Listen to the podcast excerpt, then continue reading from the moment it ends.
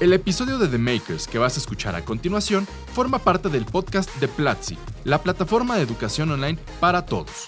Con tu suscripción tendrás acceso a la escuela de negocios, producción audiovisual, data science, product design, inglés, publicidad y muchas más para que profundices en lo que quieres triunfar.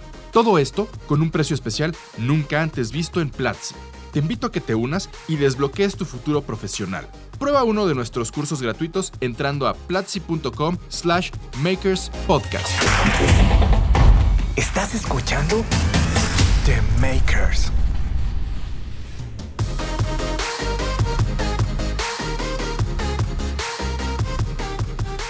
Hola, bienvenidos a un nuevo episodio de The Makers. Hoy vamos a hablar de un tema que sé que les encanta a todas las personas que nos escuchan. Siempre nos están preguntando cómo no, tratemos temas de emprendimiento, de startups. Esto es realmente un campo que lo estamos hablando con ustedes, pero como que a veces falta tener experiencia y tener casos reales de las personas que están ya en este campo del emprendimiento. Carolina Laverde, bienvenida, ¿cómo está? Buenas, buenas, María José. gesteando. Está, hoy estoy gesteando otra vez. Me alegra estar de vuelta desde el episodio anterior. Y hoy realmente tenemos un episodio muy chévere con una aplicación que tiene una historia personal muy increíble porque es desde ahí, desde la motivación personal, desde la emocionalidad propia, donde te puedes conectar con otras personas y hacer que cosas absolutamente magníficas pasen.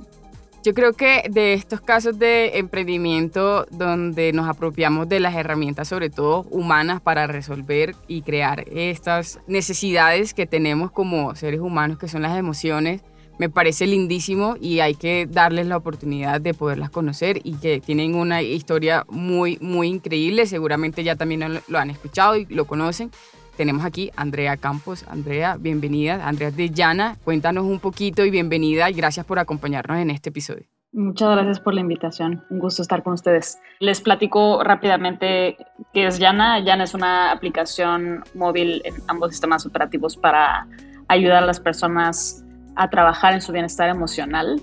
Adentro de la aplicación, básicamente lo que hay es un robot súper amigable eh, que no juzga, el que puedes confiar y hablarle 24/7. Básicamente te va a ayudar a, a, entender cuáles son los pensamientos que hay detrás de todas las emociones que tienes y ayudarte a transformarlos por los más positivos en caso de que sean negativos los pensamientos que tienes. Lindísimo. Sí, a mí me parece esto demasiado increíble y me gustaría que nos contaras cómo surgió esta idea, o sea, cómo surge Yana, cómo surge la idea detrás de toda esta aplicación. Y sobre todo el nombre, ¿no? Porque tienen un nombre muy característico y tiene un significado muy, muy lindo. Sí, el nombre, eh, por sus siglas en inglés, significa You Are Not Alone, que en español es No Estás Solo. Y la idea, eh, pues ya tiene, ya tiene cinco años que empecé oh, wow. a trabajar en ella. Sí, ya tiene rato. Y realmente nace porque yo durante muchísimos años batallé con temas de depresión, desde que estaba muy chica. Y más allá de la depresión en sí, fue un camino muy largo de tratar de entender qué es lo que estaba viviendo, ¿no? Fue toparme con muchas corrientes psicológicas distintas, con, con psicólogos públicos, privados, tradicionales, no tradicionales, o sea, con todo, todo lo que existe lo, lo he probado y lo seguiré haciendo, yo creo, hasta la fecha. Pero de todas las cosas que busqué, eh, cuando encontré la terapia cognitivo-conductual me hizo, me hizo clic, me hizo mucho sentido. Para cuando eso pasó, que ahorita les voy a platicar un poquito más de ese tipo de terapia para que vean por qué me hizo sentido, pero cuando eso pasó yo ya llevaba un rato aprendiendo a programar, entonces pues es cuando se me ocurre como cómo puedo juntar lo que estoy aprendiendo en esta terapia y cómo puedo juntar lo que estoy aprendiendo en programación para hacer una solución que a mí me ayude a sobrevivir mi siguiente episodio de depresión, porque ya sé que va a llegar, no sé cuándo, pero ya sé que va a llegar. Eh, entonces, pues sí, la siguiente vez que me pase me gustaría ya tener como una herramienta que me pueda ayudar a, a manejarlo, ¿no? Entonces, pues es en ese momento cuando se me ocurre la idea de Yana. Igual como yo en ese momento pues estaba pasando por una depresión este, muy fuerte, como, di, como mencionaba, eh, pues también se me ocurrió meterme al App Store y de, escribí depresión y descargué todas las aplicaciones. Y la verdad es que no encontré ninguna que me, que me pudiera ayudar y creo que también esa experiencia fue lo que me hizo eh, pues ir construyendo poco a poco la idea de Yana, ¿no? O sea, fueron varios componentes con los que al final lo que me hacía sentido era, era una app y era la idea de recibir ayuda a través del el celular, que al final se ha convertido como en un, eh, pues en un órgano más, ¿no? O sea, ya siempre está ahí el celular, ¿no? Entonces, sea como cuál sería la forma más fácil de recibir ayuda, pues a través de esta cosa que está aquí todo el tiempo, ¿no? Me parece muy interesante cuando dices que como que juntaste dos conocimientos en psicología y eh, de desarrollo, que muchas veces las personas dicen, bueno, es que yo soy psicólogo y cómo puedo hacer tecnología siendo psicólogo o psicóloga. Y pues bueno, tú tomaste un caso personal y lo transformaste de tal manera en que lo pudieras compartir y lo pudieras como llevar a otras personas a través de la tecnología. Hace un par de episodios atrás hablábamos sobre el papel y cuál era la esencia de la tecnología, sobre todo. Y creo que, bueno, quedamos con la, una conclusión de que cada quien se hacía sus propias preguntas de cuál era la esencia y cómo la tecnología te conectaba con las demás personas. Y este me parece el ejemplo más propicio, sobre todo para contarlo y para explicarlo. Me parece apropiado poder decir, mira, estamos construyendo y, y dándole la importancia a las emociones, eh, construyendo el, lazos humanos con tecnología. Y eso me parece un, un gran, gran Por ejemplo, hay un término que me gusta mucho eh, cuando uno está haciendo ideas y el proceso detrás de las ideas que se llama el adyacente posible.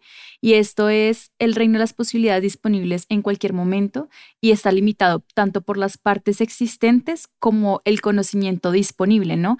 Y es ahí donde se pueden crear las ideas. O sea, ninguna idea está adelantada su tiempo, atrasada su tiempo, sino es como entender todas estas conexiones para poder crear algo nuevo que le sirva a las personas. Y este término me parece increíble porque es tomar todas esas conexiones que parece que no están conectadas, valga la redundancia, es decir, la psicología, el desarrollo, aprender a programar, eh, una situación personal que es muy fuerte y a veces uno se siente muy, muy solo en esta cuestión o siente que no hay nadie que esté compartiendo de pronto lo mismo que uno está pasando. Y tomar todas esas conexiones y poderlas filtrar y convertirlas en una cuestión súper útil para las personas y poderlas transformar en todo un proyecto. Sí, definitivamente. O sea, creo que justo como lo dices, la tecnología te va cambiando la forma de pensar, ¿no? Este, y no solamente eso, siempre a lo que sea en la que te estés dedicando, creo que nos aproximamos a la vida desde ahí, ¿no? Entonces, pues a mí me ha tocado ya trabajar en, en, diferentes cosas, en ventas, marketing, este, eventos masivos y demás. Y pues como si te estás dedicando a eso, traes ese mindset y, lo que sea que vivas, te aproximas de ese mindset, ¿no? Y la tecnología, pues, bueno, aprender a programar te da un mindset muy lógico y muy analítico, ¿no? Entonces, pues muchas veces había tenido ya episodios de depresión, pero esta era la primera vez en la que yo tenía este mindset y esta aproximación lógica y fue como cómo resuelvo este problema ahora con este con este conocimiento, o sea, que ahora yo ya lo veía como pasos muy muy lógicos, ¿no? Este cómo puedo automatizar esto y también creo que el tipo de terapia eh, lo hacía lo hacía mucho más fácil porque la, terapia eh, cognitivo-conductual es de las pocas que tiene eh, evidencia científica. Entonces, al tener evidencia científica, pues es fácil eh, replicarlo, ¿no? o sea, por ejemplo, si yo quisiera tener un chatbot con psicoanálisis, no me imagino lo complicado que, que, sería eso, porque no, o sea, no hay como un camino estructurado, ¿no? Este, para trabajar en esta, desde esta corriente. Entonces, o bueno, seguramente lo hay, pero no, no con esta evidencia científica eh, que comparto que es replicable, ¿no? Entonces, em, pues sí, definitivamente fue como esto que tiene evidencia más esto que, que tiene lógica y que se puede automatizar y que, que, se puede, que se puede hacer con estas dos cosas como muy fuertes, ¿no? Entonces, eh, sí, a mí lo que más me hizo sentido de, la, de este tipo de terapia fue entender cuál es la relación que hay entre los pensamientos, las emociones y las conductas. Creo que estamos acostumbrados a pensar que cuando sentimos algo podemos nosotros incidir directamente sobre esa emoción. Entonces, por ejemplo, si yo me siento súper triste, la gente quiere trabajar en la tristeza. Y estamos dejando de lado el hecho de que detrás de la tristeza hay un pensamiento que te está provocando tristeza y son pensamientos que pasan tan rápido por nuestra mente son literalmente automáticos, que la gran mayoría de la gente no identifica esos pensamientos, entonces pues no tiene manera de trabajarlos. Es, y es justo lo que hacemos en Yana, es cómo te enseño, o sea, cómo te hago aware, no sé cuál sería la palabra en, en, en español. Consciente. ¿Cómo te hago consciente? Gracias. ¿Cómo te hago consciente de que existen estos pensamientos? Para que pone tú que al principio no los vas a ver, es, es, es, difícil, ¿no? Este, pero que te vayas haciendo el hábito de preguntarte, ok, ¿qué fue lo que pasó por mi mente que me hizo eh, sentirme triste? Yo eh, suelo dar un, un, ejemplo muy, muy práctico que es, por ejemplo, supongamos que vas al cine y estás viendo una película de, de romance y sale una, una, escena de una pareja caminando juntos en el parque, no sé, o sea, dan un beso y tú te pones a llorar muchísimo, ¿no? Y si la gente te pregunta qué te pasó, no, pues fui al cine y vi una película que me hizo sentir súper triste. No es en sí la película lo que te provocó tristeza, es que cuando viste esa escena tú pensaste, yo no voy a volver a encontrar a alguien como mi exnovio y me voy a quedar sola para siempre, lo que te hizo llorar. ¿Me explicó? Pero la gente suele omitir esa parte de, de, de, de todo, ese, de todo ese ciclo, ¿no? Entonces, una vez que les hacemos eh, hacer conscientes de que ese pensamiento existe, si quieres trabajar en la tristeza, entonces tenemos que trabajar en este pensamiento. ¿Qué evidencia tienes de que nunca vas a volver a encontrar a alguien en tu vida? Este, dime cuántas parejas este, has tenido, cuántas veces cortaste y pensaste que no ibas a volver a encontrar a alguien. O sea, es empezarte a, debatir estos pensamientos irracionales, que, que, en psicología se le conocen como distorsiones cognitivas, eh, para encontrar entonces formas más saludables de pensar. Y entonces yo cambio ese pensamiento por un ok, quizás no voy a encontrar a alguien como, como mi exnovio, lo cual es bueno porque con mi exnovio no funcionaron las cosas, entonces voy a encontrar a alguien mucho mejor, este, con quien yo quiera pasar el resto de mi vida y de las billones de personas que hay en el mundo, seguro va a haber alguien para mí. Ok, y entonces ahora con este nuevo pensamiento, ¿cómo te sientes? Ah, pues un poquito más tranquila. ¿No? Entonces, esa es la forma en la que nosotros sí podemos realmente trabajar este, nuestras emociones. Si ya nada más llego y te digo, oye, pues es que no estés triste, no, gracias, no me sirve, ¿no? O sea, gracias no, por eso. no puedo, ¿no? Entonces, realmente, esa es como toda la, toda la tesis en la que se basa Yana y el cual en el momento en el que a mí me hizo clic en terapia dije, esto se tiene que poder automatizar o replicar o de alguna forma la gente debería poder acceder a este, a este conocimiento básico de que hay un pensamiento siempre detrás de cada emoción. Cuando, cuando tuviste ese pensamiento y dijiste, listo, esto es el arranque, luego, ¿qué, qué viene? Luego, ¿qué hiciste? Eh, ¿Hablaste con equipo? ¿Te reuniste y dijiste, mira, tengo esta idea, creemos esto? ¿O cómo fue ese proceso a partir de que ya tenías como la luz? Pues cuando eso pasó, yo estaba en un curso presencial de programación que duraba dos meses. Entonces, justo coincidió que como parte del curso nos estaban pidiendo que presentáramos un, como un examen final, un proyecto final en donde pudiéramos como aplicar todo lo que habíamos aprendido, ¿no? Entonces, dije, o sea, si ya se me ocurrió esto de forma personal, pues de una vez también ya lo voy a presentar en la escuela, mato dos pájaros de un tiro. Este, entonces, en este curso nos estaban pidiendo que eh, picháramos ideas para que se unieran equipos y desarrollaran el proyecto juntos. Pero yo no quería pichar mi idea porque no, o sea, me daba la peor pena del planeta decir, este, cómo se había ocurrido eso, ¿no? Entonces, pues ya empezaron a pichar cosas que a mí la verdad no, no me gustaron. Siempre he tenido como este, pues como este sentido social muy fuerte en el que si atrás del proyecto no hay algo fuerte que me mueve, no, no puedo trabajar en eso. Entonces, no encontré ninguno con el que pues, me hallara, entonces este, como que me quedé un poquito así recargada en la pared tratando de ver qué, qué, iba a hacer y vi a otra persona que no estaba encantada tampoco con los proyectos y le dije, oye, te voy a pichar en secreto solo a ti y tú me dices qué te parece este, esta idea, ¿no?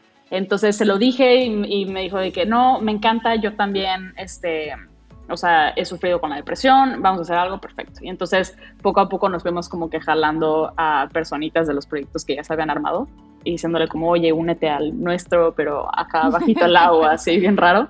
Entonces fuimos haciendo nuestro equipo y como buenos programadores, luego, luego ya querían empezar a programar y yo, a ver, wait, este, antes de hacer su primera línea de, de, código, tenemos que pensar si tiene sentido lo que estamos proponiendo. Que, a ver, yo entiendo que no era el propósito del curso. O sea, en el curso no nos estaban pidiendo ni que tuviera evidencia científica, ni que tuviera este, una validación de mercado, no nos estaban pidiendo nada de eso. Querían ver código y ellos lo estaban haciendo bien, pero yo estaba eh, obsesionada con que no. Hasta que un psicólogo no me diga que tiene sentido, yo no voy a empezar a programar. Entonces, pues, el psicólogo me dio la cita tres semanas después y ya nos quedaba una semana para entregar. Y en eso nos invitaron a un Startup Weekend. Y yo y el resto de mi equipo pensamos que un Startup Weekend era un hackathon. Entonces dijimos, perfecto, en tres días nos vamos a programar todo lo que no programamos en el mes. Eh, y ya, presentamos y listo. Cuando llegamos al Startup Weekend, o oh, sorpresa, no es lo mismo entonces empiezan a acercar los mentores a decirnos de que, ¿cuál es su modelo de negocio? ¿Y cuál es la validación de mercado que hicieron? Y nosotros así de... What? Eh, no, o sea, ajá, o sea, de, no sabemos de qué hablan, nosotros solo estamos programando, o sea, como no nos moleste, nos, nos pararon en seco y nos dijeron como, a ver, no, no estás entendiendo, o sea, si no haces estas cosas te vamos a descalificar y se tienen que ir del Star Weekend, ¿no?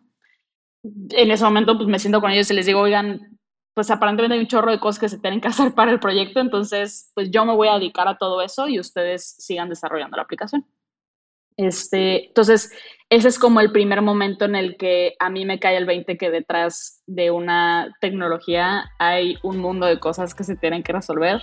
Este, tienes que tener eh, un, un, usuario específico por el cual quieres trabajar, tienes que ver si hay este interés sobre lo que estás proponiendo, tienes que ver si realmente existe un problema, qué tan grande es ese problema, cuántas personas lo sufren, o sea, un chorro de cosas que ahorita son muy obvias, pero en ese momento era como nunca lo hubiera pensado.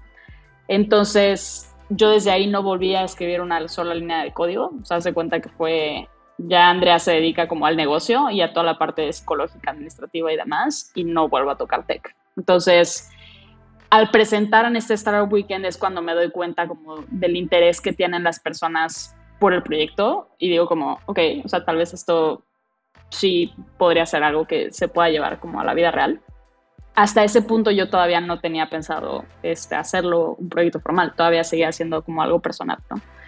Eh, entonces, pues veo muy buena adopción y luego presentamos en el, la final de este curso de programación y también veo mucho interés de la gente. Entonces les digo a mi equipo, como oigan, ¿y qué tal si sí lo hacemos en la vida real? ¿no?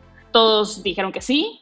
Eh, y creo que no, bueno, definitivamente no sabía cuál era la diferencia de hacer algo en modo escuela, en modo vida real, ¿no? Entonces, de las primeras cosas que hice cuando me decidí a hacerlo ya en serio, no sé por qué, fue así literal, entrar a Google y poner startups, ¿no? Entonces, lo primero que me aparece es, aplica ya 500 startups, ¿no?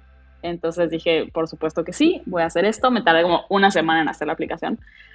Y de las eh, cosas que te preguntaba era como tienes que poner a cada uno de los integrantes de tu equipo y tienes que elegir, por, o tienes que decir por qué elegiste a esta persona como una pieza clave dentro de este proyecto.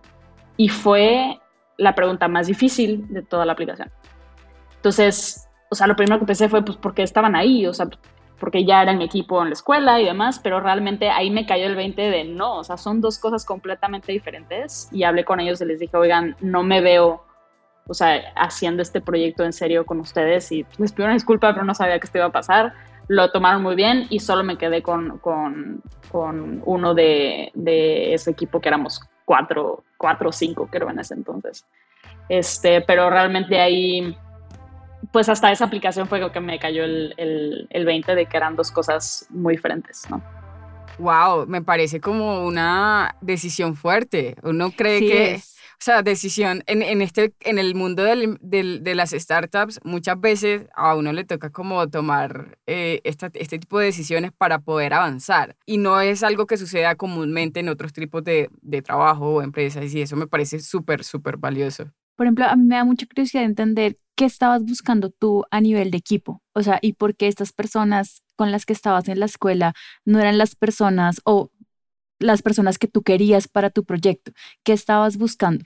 Qué interesante pregunta, nunca me la han hecho.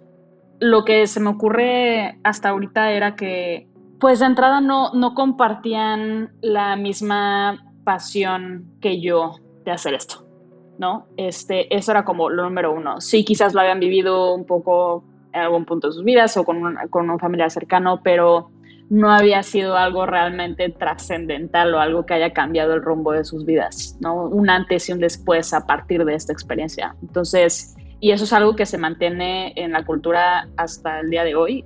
No hay una sola persona que se una a nuestro equipo que no haya tenido algo así de fuerte en, su vida personal.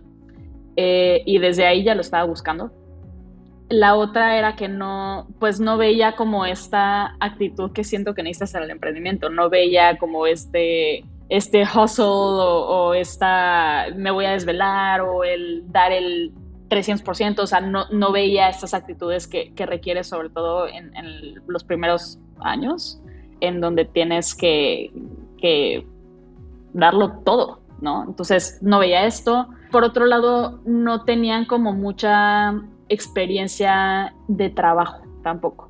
Y sé que en mi, caso es anormal, o sea, yo empecé a trabajar muy chica, a los 15 años empecé a trabajar y tuve muchos trabajos de muchas cosas distintas para la corta edad que tenía, pues, o sea, normalmente cuando yo empecé tenía 22 años y es cuando mucha gente pues está saliendo de la universidad y está empezando a tener su primer trabajo, ¿no? O su primer trabajo formal al menos porque muchos han tenido experiencia quizás en algo de verano o, con algún familiar, pero algo realmente formal empieza a esa edad. Y yo ya tenía muchas experiencias con las cuales yo me daba cuenta que a ellos les faltaba muchísimo, muchísimo para saberte mover en, en muchas, en muchas áreas, o sea, no es, nuevamente, no solamente es tecnología y psicología, es administración, es legal, es el ámbito regulatorio, es finanzas, es contabilidad, es son muchísimas cosas pues, a las que, las que tienes que estar como aprendiendo y descubriendo en el camino, pero tienes que tener esa, esa, ese carácter de... Sí, esa ambición, el quererte estar moviendo y descubriendo y no cansarte y no rendirte por un, híjole, es que no sé cómo se hace esto, pues aprende, aprendes a hacerlo y ya, ¿no? Entonces, no sé, les, les faltaba esta, pues la actitud, quiero pensar. Por ejemplo, aquí hay algo que me llama mucho la atención y es, por ejemplo, en la conformación de tu equipo te estás basando mucho en que esa persona primero tenga parte de la experiencia que tú estás buscando, o sea, que tenga una relación con la depresión o haya tenido como este, este hito en su vida que le haya formado un antes y un después, ¿no? Y que aparte esté como en una constante necesidad de aprender cosas nuevas, o sea, es una persona curiosa. Y me da, me da curiosidad saber técnicamente, o sea, tienen que ser los mejores, el top del top del top de la industria o realmente es esto más que sepan y estén motivados? Pues em, creo que hay dos partes en esa respuesta, porque por un lado está cómo se ha hecho hasta ahorita y por otro lado es cómo lo tengo que hacer a partir de ahorita, ¿no?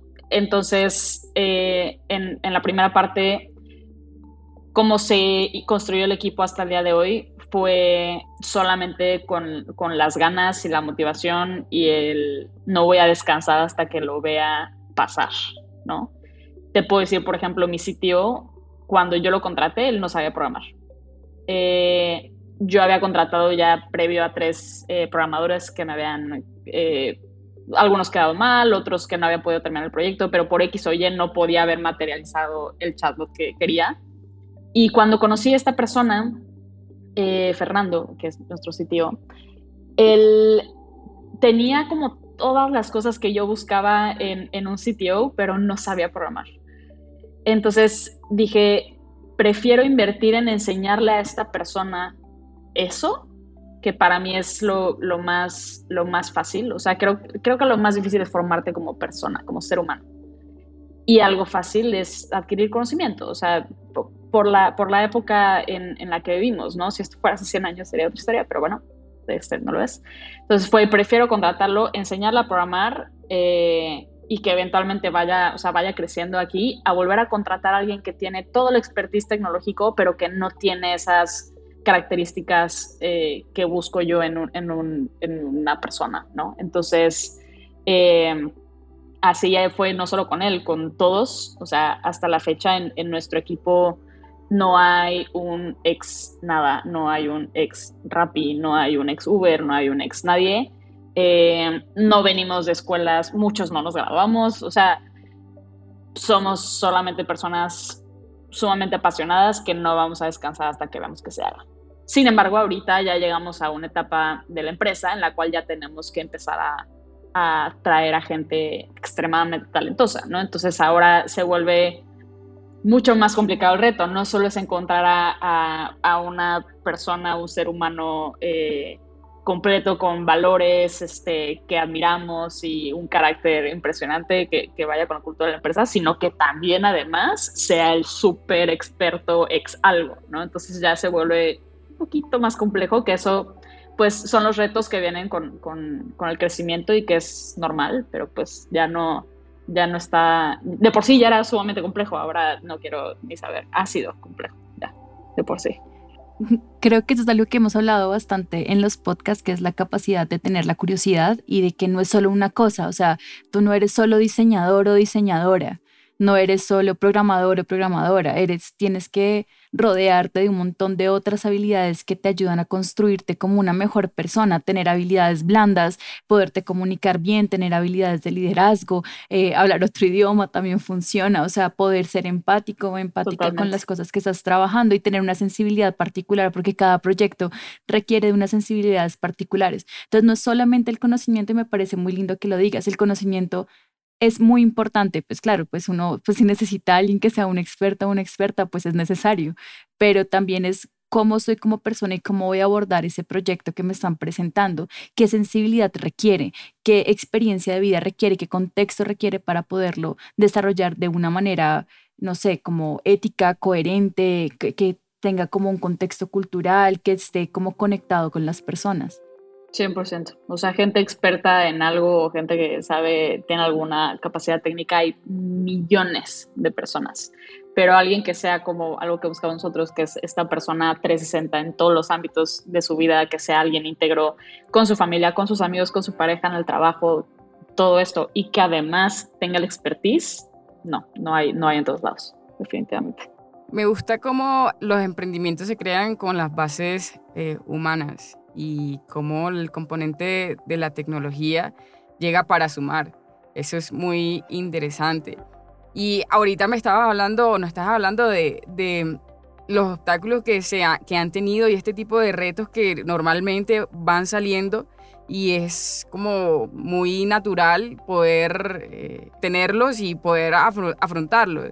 ¿Qué tipo de retos que puedas decir como, mira, una persona que está emprendiendo normalmente va va a encontrarse con esto y necesita poder resolverlo, necesita eh, estudiar, necesita poder crear eh, un equipo para poder afrontar este tipo de retos que van saliendo de acuerdo con el crecimiento, como lo dijiste tú. ¿Recuerdas algo muy característico que puedas decir, uy, yo recuerdo que aquí pensé que esto se iba a acabar?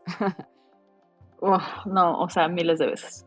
De entrada, este, creo que pues siempre una de estas como características clásicas que te dicen eh, para tener éxito en tu startup es que como fundador ya hayas tenido varias otras startups, ¿no? Siempre, siempre que estás eh, presentando con inversionistas, así es como te dicen, oye, ¿y este, este es tu primer startup? Sí, mm, ya desde ahí te das cuenta que hay algo eh, que no les encanta, ¿no? Entonces, pues esa parte siempre hace, siempre hace ruido, ¿no? Y en mi caso, yo siento que yo ya tuve varias startups, pero son la misma.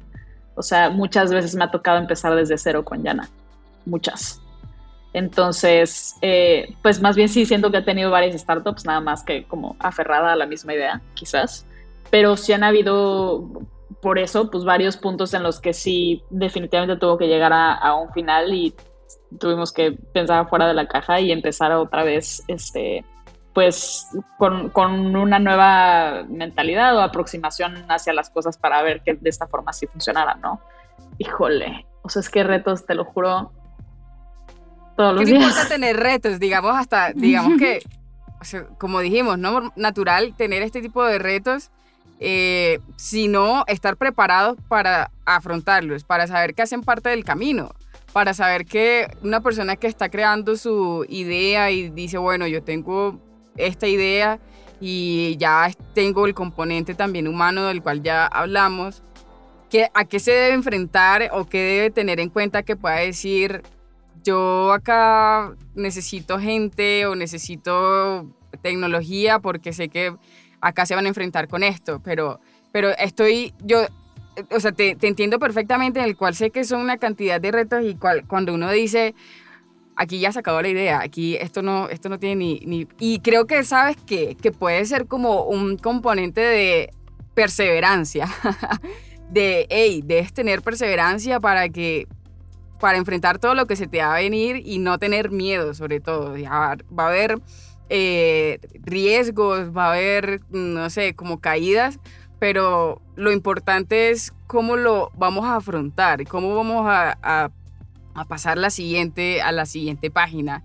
Sé que eh, es como una cosa que normalmente estamos como eh, creando, estamos como dándole cariño a este par de ideas que tenemos. Yo recuerdo, recuerdo anteriormente cuando yo estaba, yo fui una de las personas que no tuvo perseverancia, que cuando tenía su idea fue, ya llevo dos años y, y esto está muy lento, siento que es mejor dejarlo. Y tampoco está mal. Tampoco, pues tampoco. O sea, si, si veo que las cosas de verdad no me están funcionando, pues déjalo ir. No pasa nada. 100%. 100%.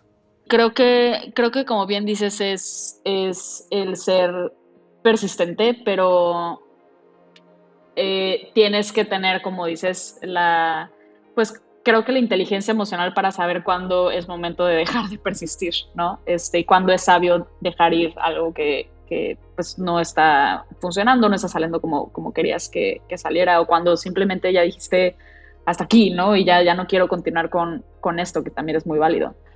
Eh, pero creo que definitivamente para cualquier reto siempre la respuesta es, es persistir si, si sabes exactamente por qué estás haciendo las cosas. O sea, creo que tiene que haber un motor detrás muy fuerte en el cual te estás aferrando a un problema, no a una solución. Creo que muchas veces es como yo a fuerza quiero que sea una aplicación. Bueno, tal vez la aplicación no es la solución y tengo que estar abierta a la posibilidad de cambiar una y otra y otra y otra vez, mientras siga teniendo muy claro cuál es el problema que tengo enfrente y persistir hasta no resolver ese problema de la forma en la que la tenga que resolver.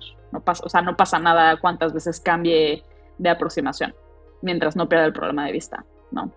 Este, entonces creo que para todo es persistencia y pensar fuera de la caja, o sea, a fuerza te vas a tener que salir muchísimas veces porque tienes, tienes que de alguna forma estar en paz con la idea de que estás haciendo algo que no se ha hecho antes.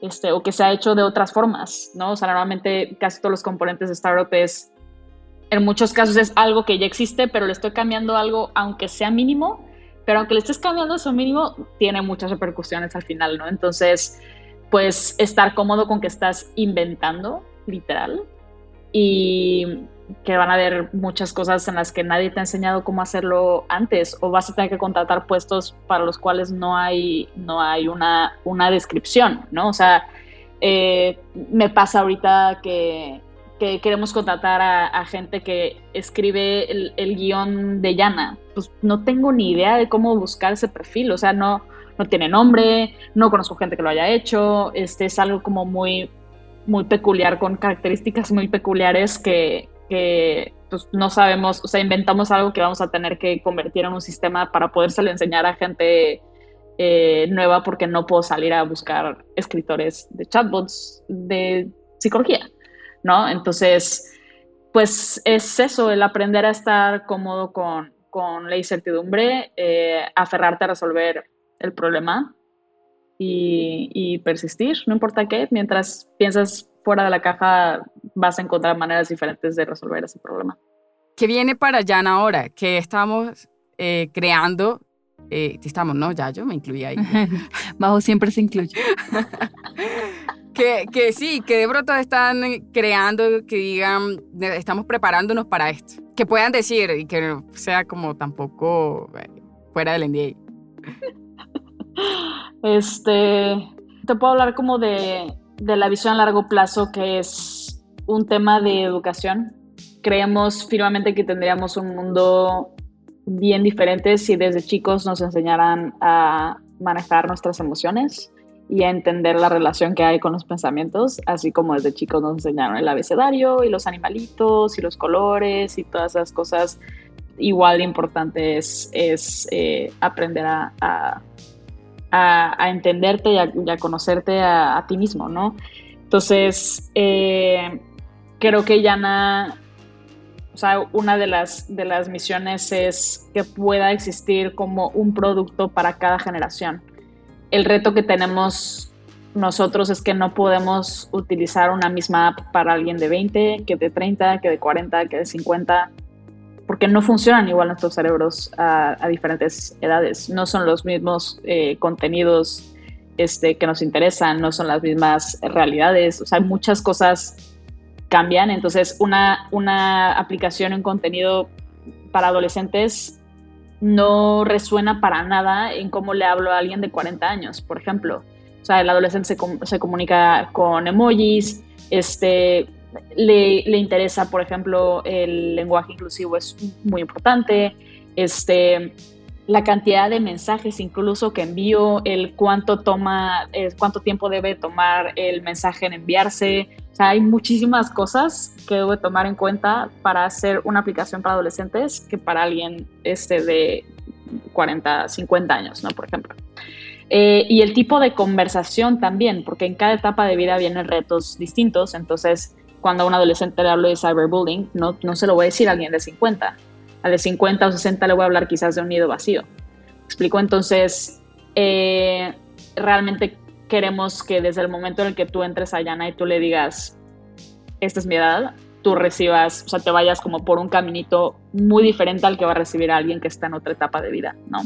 Entonces, en ese sentido, que queremos abarcar este, pues todas las generaciones, una que a mí personalmente me interesa mucho es irme en, las primeras etapas de vida, o sea, los tres, cinco años, ¿no? Como te decía, eh, creo que recae en la educación. Y ahorita lo estamos viendo mucho con, con usuarios adolescentes que, que tenemos, eh, que nos escriben que tienen que borrar la aplicación porque sus papás les cuestionan que porque tienen algo de salud mental instalado en, en su teléfono, ¿no?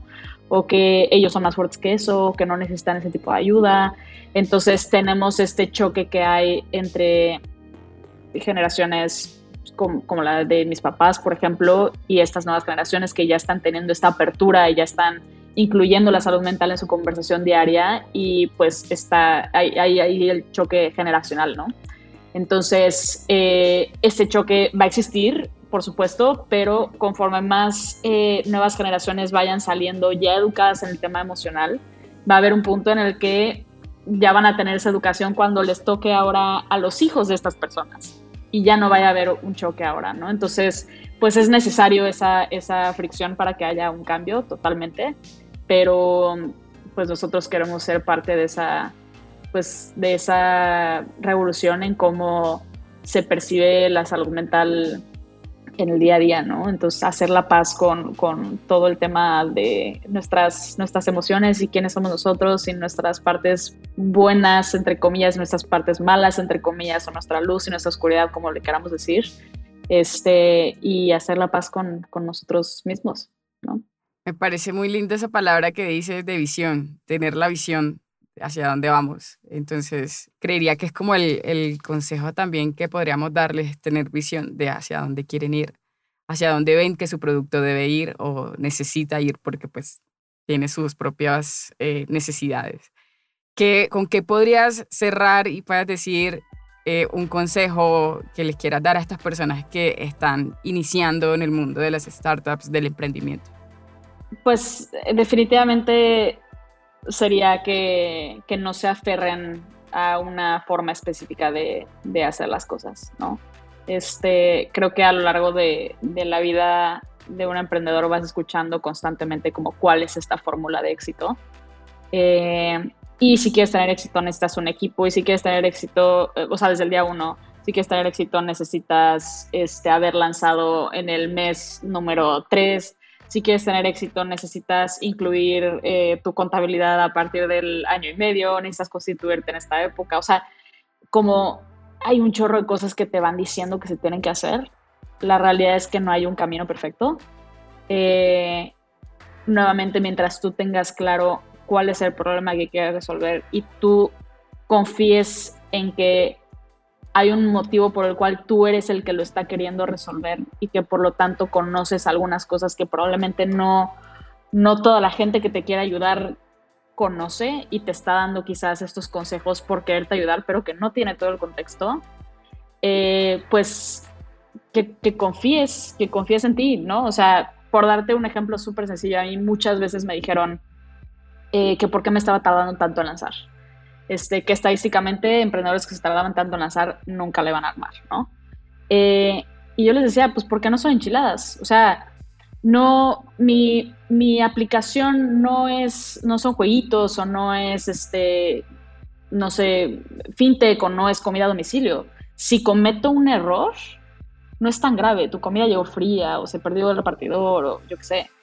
Eh, mi peor escenario en Llana es que alguien se quite la vida. Entonces, no me voy a poner yo a experimentar así de, lanzo esto en dos semanas, mm, no funcionó. Pues bueno, hay que cambiar algo y lanzarlo otra vez. No, pues no son mis conejillos de indias. Y no es, entiendo que en la gran mayoría de las startups eso aplica. Es, es lanza, aprende, itera rapidísimo, vuelve a lanzar y vuelve a lanzar y vuelve a lanzar. Pues ahí es hacer pequeños cambios e ir ajustando hasta que encuentres tu fórmula. Y yo le decía a la gente, pero es que en salud mental no. Sea, en salud no es así no puedo hacer las cosas de la misma manera. O sea, hay muchas cosas de las cuales yo me tengo que asegurar antes de hacer un lanzamiento, porque no, no, me puedo dar el lujo, ¿no? Y, y, me criticaron, no sabes cuánto. Este, en aceleradoras, mentores, o sea, ya, ya era de, de como ya ni siquiera te voy a dar una sesión porque, porque sigues sin lanzar. O sea, empezaba la sesión, era, ¿ya lanzaste? No, ah, bueno, entonces, este, cuando lances, eh, volvemos a agendar, ¿no? Este, entonces, Así como eso te puedo decir varias, el que por qué no tuve un cofundador, el, muchas cosas que aparecen en el playbook perfecto de cómo emprender. Y no fue, no fue mi caso y pues te puedo decir que ahorita tenemos ya casi 7 millones de usuarios en, en, la plataforma. Considero yo que ha sido este, pues algo, algo exitoso y que está haciendo algo este, que está ayudándole a la gente a lidiar con sus emociones en el día a día. Y y que no fue esta fórmula perfecta que nos compartieron desde el principio. Entonces, eh, que, que, confíes en, en ti, en, en, el motivo por el cual estás haciendo las cosas y persistas este, y que no te aferres a, a, la forma perfecta de emprender. No, no hay, no existe. Muy bien, muchísimas gracias. Eh, este, este episodio ha sido maravilloso, realmente maravilloso. Quedado lindísimo, muchísimas gracias. ¿Tienes eh, redes sociales o de pronto donde puedan conseguir la aplicación, donde puedan escribirles a ustedes si tienen eh, alguna pregunta o quieran conocer más de su experiencia? Nuestra página es yana.com.mx. Desde ahí aparece igual nuestra historia, quiénes somos nosotros y demás. La aplicación la encuentran como Yana, dos puntos, tu acompañante emocional, eh, tanto en Play Store como en App Store. En redes sociales en general estamos como Hola Yana.